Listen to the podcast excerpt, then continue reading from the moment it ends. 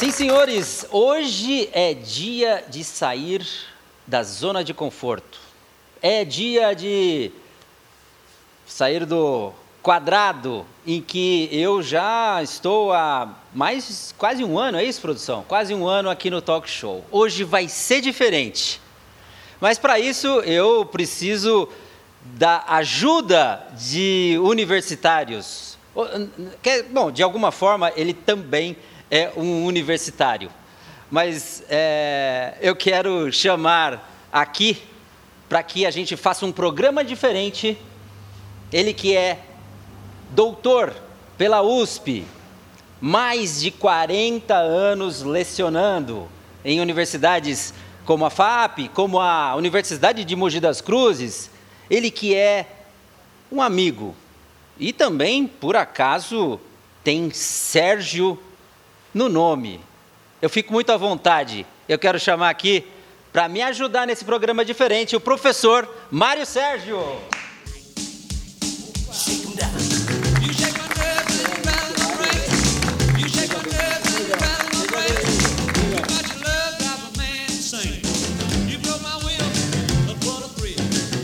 Olha, com a devida distância, eu sei que o Mário Sérgio já está vacinado. Eu vacino, acho que a semana que vem, já estou.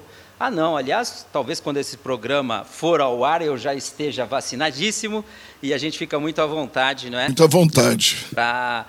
Eu disse que eu ia chamar alguém para me ajudar nessa missão difícil. É uma honra, já, já, é uma né? honra, pode ter certeza. É, é, já é, é, parando de suspense, você telespectador pode estar se perguntando: poxa, mas para que tanta enrolação? É porque para mim é um dia emocionante, pertinho do Dia dos Pais, não é? Eu poder ter aqui nesse talk show um grande amigo e uh, alguém que ele topou entrevistar. Eu acho que já trabalharam juntos, estão uh, uh, já devidamente aquecidos e, Mário, eu acho que eu vou deixar o, eu teu, fico uma honra o meu lugar para você. Ocupar o teu lugar. Não sei se serei tão competente, porque você é muito loquaz. Mas, de qualquer maneira, vou caprichar. Olha, capricha, porque é, é muito diferente. O telespectador nunca viu isso no Cidade Viva Talk Show. Eu deixo aqui a minha cadeira para o professor Mário Sérgio, vem para cá. É Obrigado, é cara. Obrigado. Vamos lá. Ó, e eu já saio com o livro dele, depois eu vou contar para vocês. Obrigado, Mário. Obrigado a você. Obrigado, Mário Sérgio. Um abraço a todos os amigos que estão nos vendo e ouvindo. E vocês vão perceber o quanto eu estou feliz. Por dois motivos. Primeiro, por substituir essa figura que tem a linguagem televisiva leve, solto, objetivo e absolutamente alegre. Tive pensando em casa que como se estivesse num banco do jardim, conversando com o Leandro Sérgio. Mas mais do que isso, hoje eu vou chamar uma figura exemplar para entrevistar. Quase que eu diria para vocês um ícone da cultura mogiana. O meu amigo de coração, professor Armando Sérgio, pai do grande Leandro. Obrigado, Armando. Obrigado. Grande aí, Armando.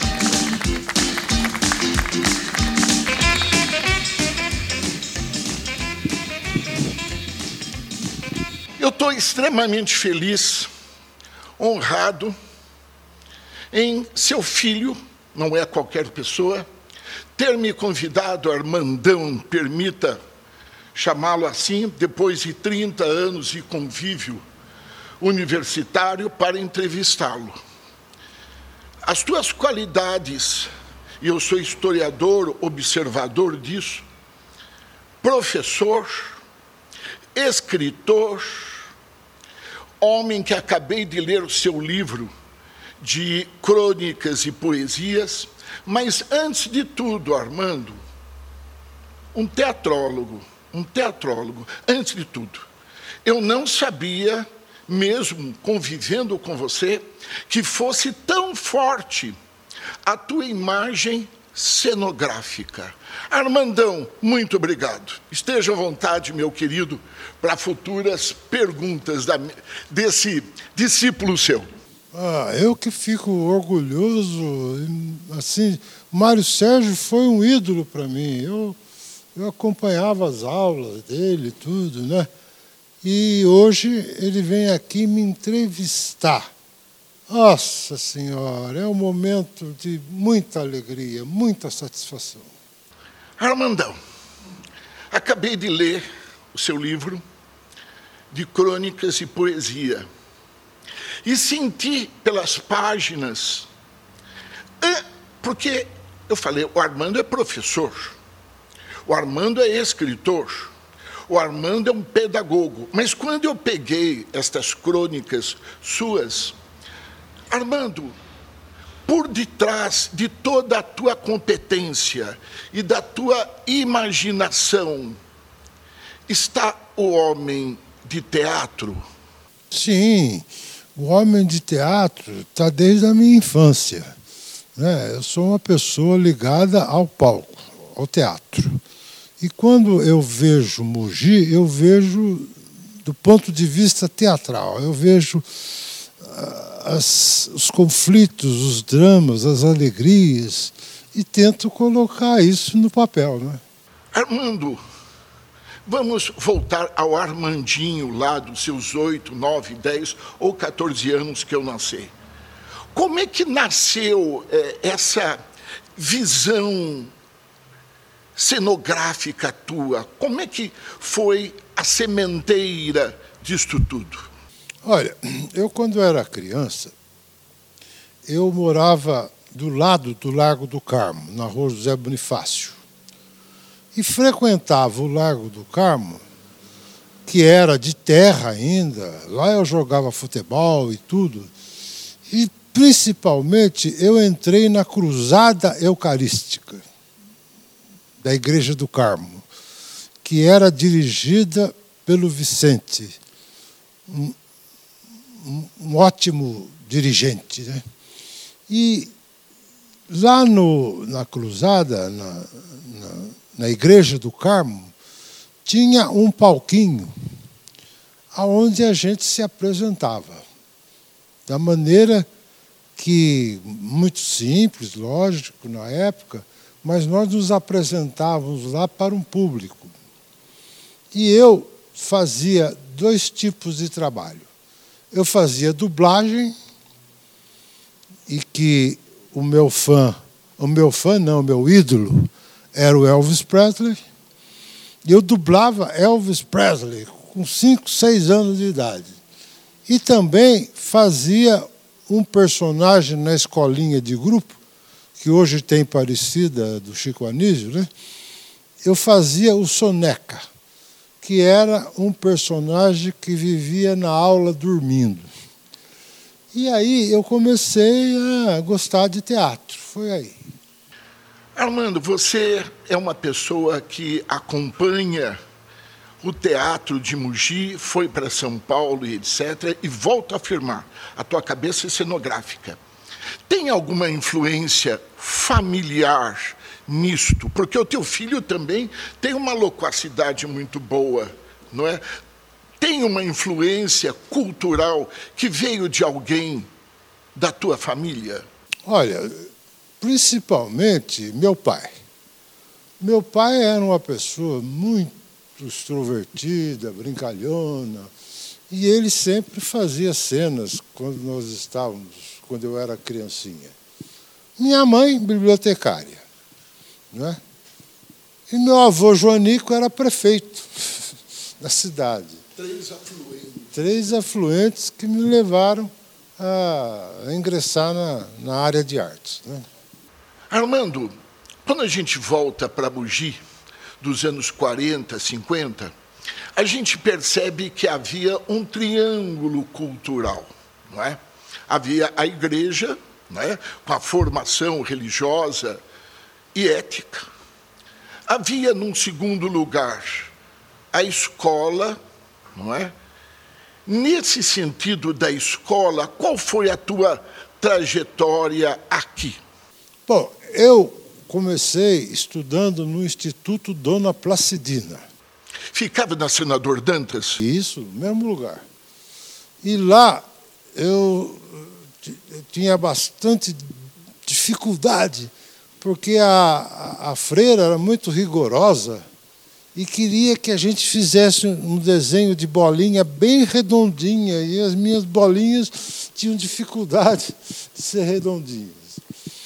E, nesse sentido, eu ficava ali na, na, no Placidina, ficava no, na Cruzada Eucarística, e depois do Placidina, eu fui estudar no Coronel Almeida. Primeiro ano foi minha professora, Dona Maria Aparecida Fonseca, segundo ano, Dona Nilceia, e terceiro ano, Dona Geralda.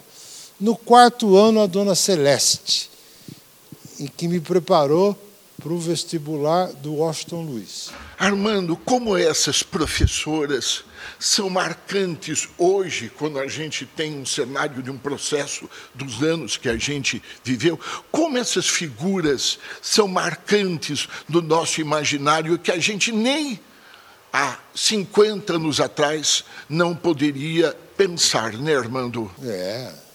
é são figuras afetivas, né? Exatamente, né? As professoras nos, nos acarinhavam muito. É. Armando, um instantinho só, porque agora nós vamos chamar os nossos bate comerciais nesta bate-sala. Por favor.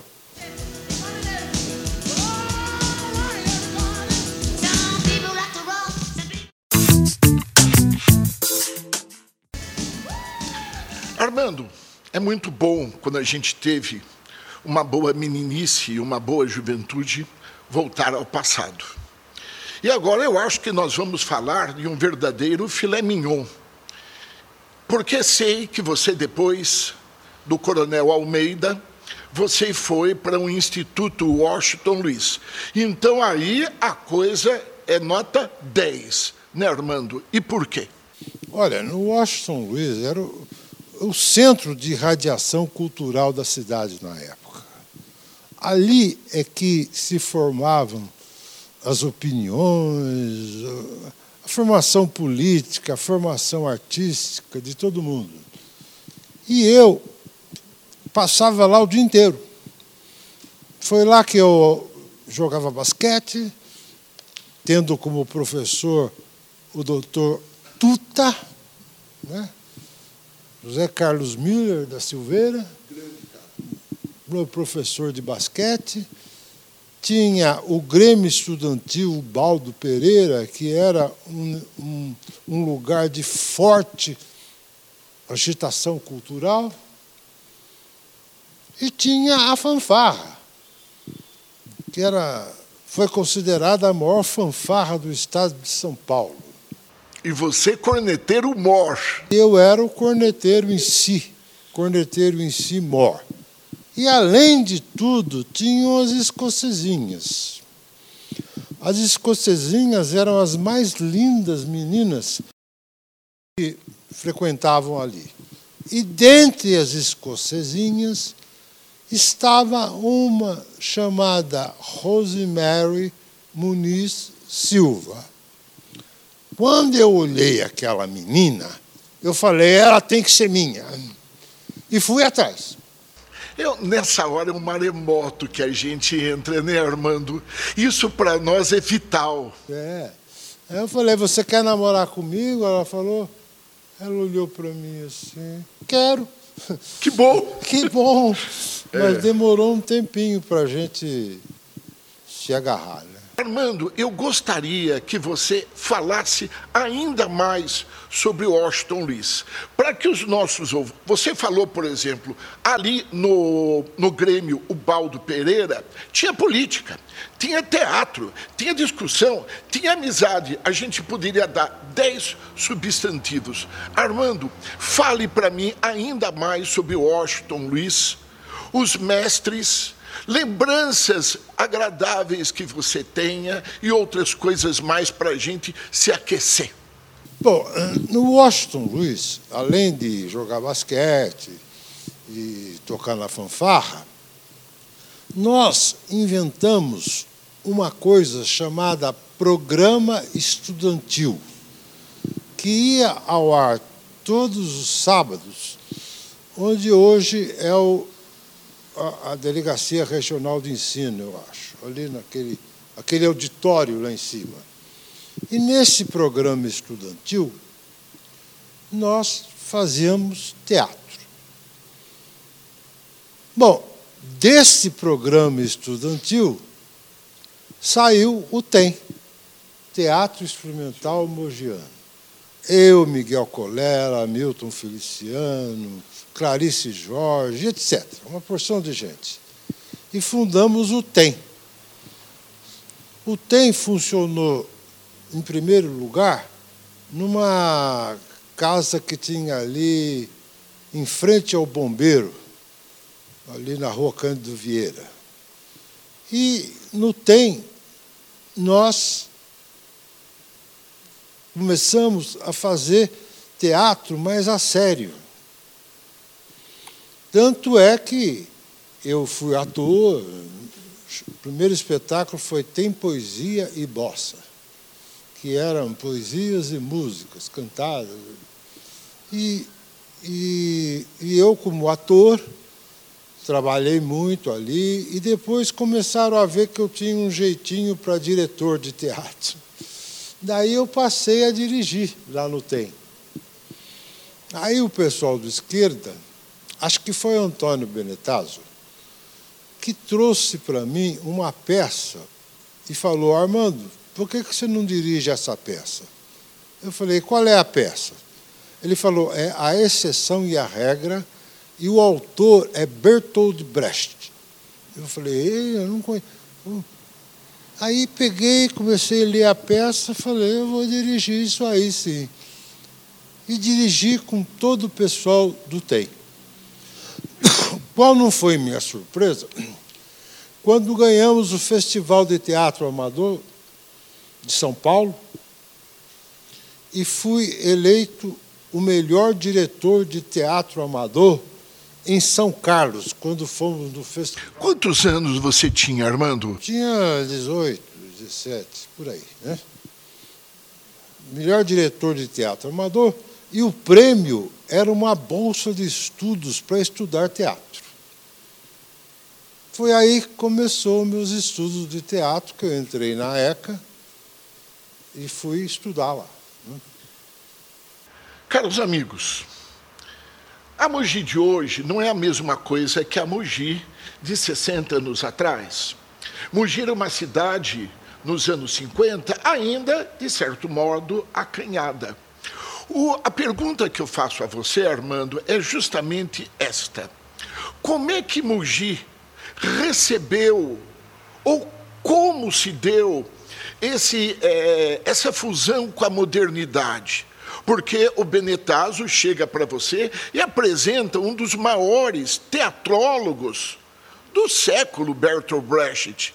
Isso é uma coisa espantosa para uma cidade que, naquela época, ficava tão, entre aspas, distante de São Paulo. Como é que chegava essa modernidade, essa abertura de comportamentos, linguagens, pensamento para vocês, estudantes da época? Bom, nós tínhamos uma característica na época, o pessoal do TEM, que era frequentar e assistir todos os espetáculos do Teatro de Arena, com Augusto Boal, Jean Francisco Guarnieri, etc. E ali era um teatro político, era um teatro bastante engajado, vamos dizer assim. E quando eu li a peça A Exceção é Regra, eu falei, isso dá para fazer no esquema do Arena, do Coringa. Né? Então, eu bolei esse espetáculo sem cenário, sem nada. Os atores faziam o cenário humano. E havia muita música, que ali nós tínhamos o Beni, que era o tocador de violão, Toninho Ferreira, que era meu amigo, e era musical. Era uma peça musical e, e ela, ela encaixou vamos dizer, no sistema de arte que estava se fazendo no Brasil naquela época.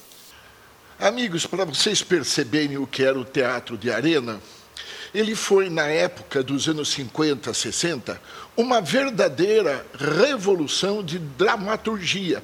Porque até então, a gente dizia, tinha o teatrão, aquele teatro vindo de fora, todo empolado. Armando, como que era um jovem na época receber a, essa metodologia cenográfica do Arena? O que, que ela tinha de diferente mesmo? O que ela tinha de diferente é o seguinte: primeiro, que não existiam quase personagens realistas que um ator fazia. Quer dizer, eram, eram momentos que todos cantavam, dançavam, e ali nós vimos que era possível uma pessoa que não tinha uma formação teatral eh, tradicional fazer. É, então, por exemplo, eu imitava muito o Lima Duarte. Né? Começaram a me chamar de seu Lima, por causa da voz dele, que eu adorava. Que é a grande voz. A grande voz. E cada um fazia. É, tanto que o nosso primeiro espetáculo foi Tem Poesia e Bossa. Quer dizer, é, faz, falamos poesia e bossa nova, e, e assim nós conseguimos fazer teatro sem aquele engajamento realista na personagem. E isso fez com que a exceção e a regra saísse daí. Armando, com isso você ganhou um prêmio, como você mesmo disse. Isso abriu as portas de uma faculdade em São Paulo, ou até diria as portas das duas faculdades que você frequentou em São Paulo. Como foi sair de Mogi ir para São Paulo? Para você foi uma coisa natural ou ainda não? Olha, quando eu fui para São Paulo, eu comecei a frequentar as duas faculdades. Fac... Na faculdade de Direito, Pontifícia Universidade Católica, se aglomerava a maior parte da esquerda política no Brasil. Tanto que foi na Católica que eu conheci, por exemplo, José Dirceu, meu amigo. Ele veio até um dia e falou: Armando, você precisa entrar para o partido, porque. Eh, eu falei: Ó, oh, Zé, eu não sou de política, eu não sou de, de me engajar politicamente. Eu faço política subterrânea, através, através dos meus espetáculos. Conheci Fleury também, que foi um outro revolucionário, que morreu é, metralhado quando ele estava dirigindo.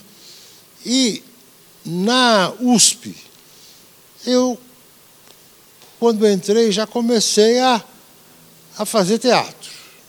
O tempo todo fazendo teatro ali com os meus como colegas. Estudante. Como estudante. Né? Até que, em um determinado momento, me convidaram para ser professor.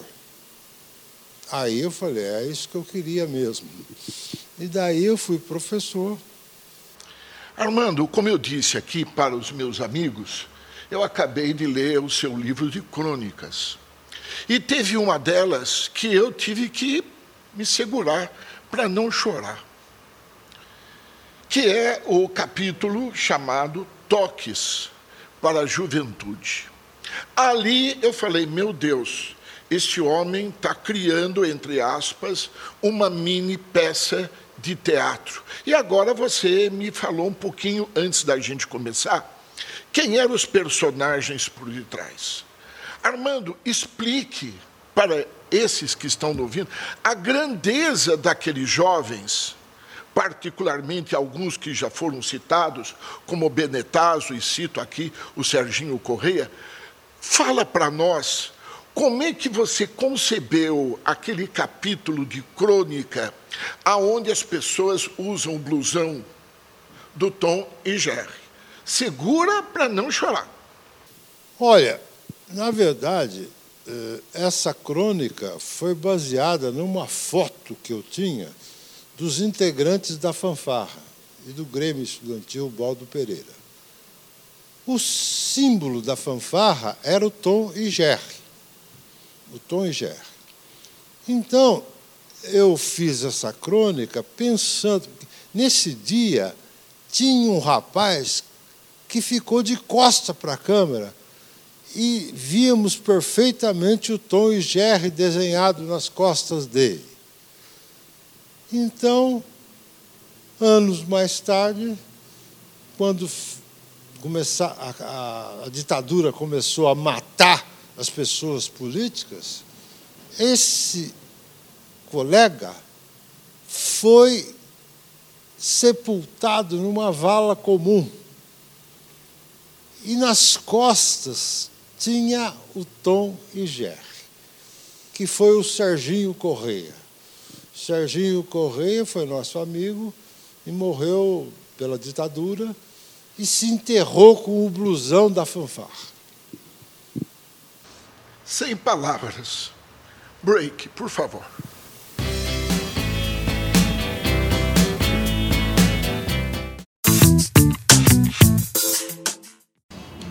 Vocês viram que momento ímpar da narração do Armando a respeito dos seus colegas. Pois bem, hoje a gente encerra esse primeiro capítulo aqui do programa Cidade Viva, mas aguardem que vem um segundo capítulo mais além na próxima semana, aonde a gente vai discorrer a respeito dos anos 70, 80, 90, o MC, a vida aqui em Mogi, as transformações com esse ícone da cultura brasileira. Aguardem e esperem, porque o próximo será melhor do que esse, que já foi emocionante.